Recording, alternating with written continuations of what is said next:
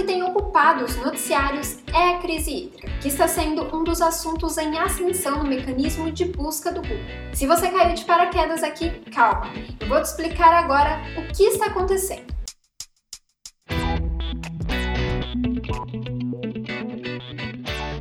Atualmente estamos vivendo a maior seca dos últimos 91 anos. O principal problema disso é que a maior parte da energia brasileira é produzida por usinas hidrelétricas.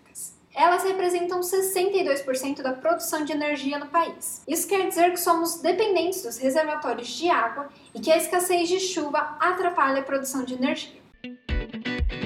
Esse cenário encarece as contas da população e também das empresas. E quando falamos de empresas, estamos falando também das grandes companhias, companhias essas que estão na bolsa de valores. Tudo isso para te dizer que esse cenário impacta a economia, com destaque para o mercado de ações. E é por isso que vamos bater um papo agora com Martini Neto, ele que é analista CNPIT do Multibot. É uma satisfação estar aqui e poder falar um pouquinho desse tema que tem sido tão procurado aí por investidores, que é a crise hídrica. Bem, para iniciar, vamos falar um pouco sobre qual é o efeito dessa crise para o setor elétrico no mercado de ações. Vamos lá, Tamires. Primeiro, nós precisamos dividir o setor elétrico em três vertentes, que são geração de energia, distribuição de energia e transmissão de energia. A ponta do problema acaba sendo no setor de geração de energia elétrica por conta né, da demanda de, de água. Então, se você não tem a chuva, se você tem seca, né, consequentemente você gera menos, você produz menos energia elétrica e isso acaba impactando na receita da companhia. Então essas companhias de geração de energia elétrica são mais impactadas do que as companhias de distribuição e transmissão de energia. É, e atualmente nós temos muitas empresas de energia na bolsa de valores. Temos aí a Copel, a Semig, a Eletrobras, entre outras. E aí eu te pergunto, qual é a estratégia mais recomendada para quem tem essas ações na carteira? Bom, nós tivemos o mercado precificando esse cenário, né, Tamires? Então, como eu disse na pergunta anterior, as empresas mais impactadas acabam sendo a de geração de energia. Então, essas empresas, né, a gente observou aí uma desvalorização maior que as demais. Ah, o setor de energia elétrica ele é um setor defensivo, né, e visto como um setor interessante para o longo prazo devido à sua, ao seu pagamento né, de, de dividendos. São empresas geradoras de caixa que acabam distribuindo bons dividendos. Então eu olharia para o setor elétrico com, com um olhar de longo prazo. É claro que nós vamos ter que ver se a companhia é, é boa, né, olhar os resultados da companhia, avaliar os resultados da, da companhia e se, porventura, né, observar que essa é uma empresa, é um probleminha, digamos assim, temporário para a empresa, né, eu teria um olhar aí de longo prazo, uma visão de longo prazo para esse setor e para essas companhias. Bem, você falou aí dos dividendos, né? E esse é um ponto que eu quero tocar. Diversos investidores são atraídos para o setor de energia, para as ações dessas empresas, justamente por elas pagarem bons dividendos essa crise ela pode simbolizar um risco aos investidores desse setor? Eu acho que o risco ele sempre existe, né? É difícil a gente uh, eliminar esse risco. Eu acho que uh, quando você fala de uma crise acaba impactando diretamente o setor. É, só que se nós pararmos para pensar, né, uh, nós podemos fugir disso nesse momento, né?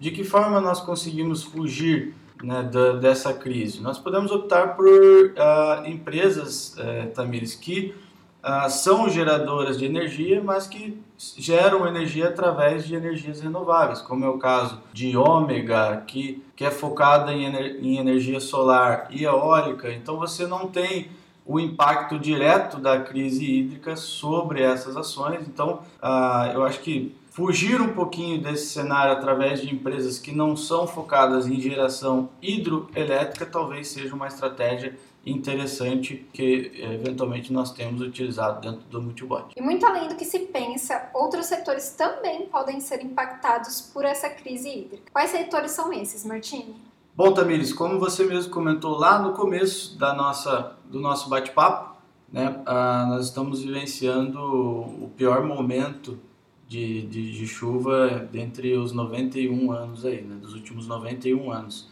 Então, por ter água como matéria-prima, as companhias de saneamento são inevitavelmente afetadas, como é o caso da Sanepar, da Copasa e da Sabesp, né, que sofrem com, com esses impactos da crise hídrica. E também o setor de indústria, Tamires, que indiretamente acaba sendo afetado por utilizar a energia elétrica para a sua produção. Né? Então, se você tem aí o encarecimento da energia elétrica, e a utilização dessa, da, dessa energia para produzir, né, consequentemente você tem um custo maior e isso acaba impactando indiretamente o setor é, industrial. E a hora de comprar ou vender ações desses setores que você acabou de citar?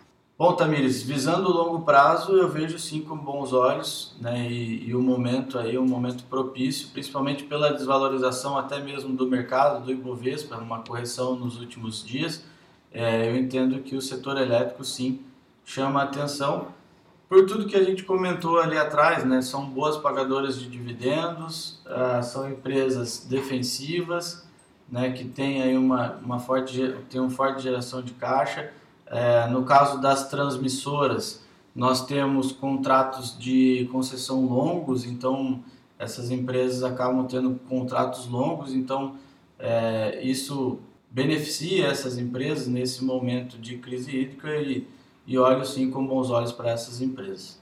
É isso então, Martini, muito obrigada. E vale lembrar que você tem um canal que faz análises dessas ações, né? Isso, Tamires. Todos os dias estamos ao vivo ali no YouTube, às 10 horas da manhã para fazer a análise de mercado e depois o encerramento de mercado a partir das 5 e 15 da tarde, a gente comenta aí como estão o gráfico desses ativos, a gente faz uma análise técnica para entender se é um bom timing, sim ou não, aí para investir nessas ações. É só digitar no YouTube Martini Neto ou pelas minhas redes sociais também, arroba Martini Neto.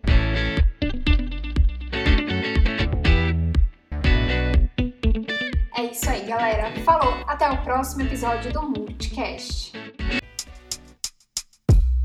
Se você investe ou quer começar a investir em ações, o Multibot é perfeito para você. A plataforma conta com diversos recursos para facilitar suas escolhas, como carteiras recomendadas, recomendações, salas ao vivo e diversos outros. Ficou interessado? Acesse multibot.com.br e garanta o plano que mais se encaixe ao seu perfil investidor.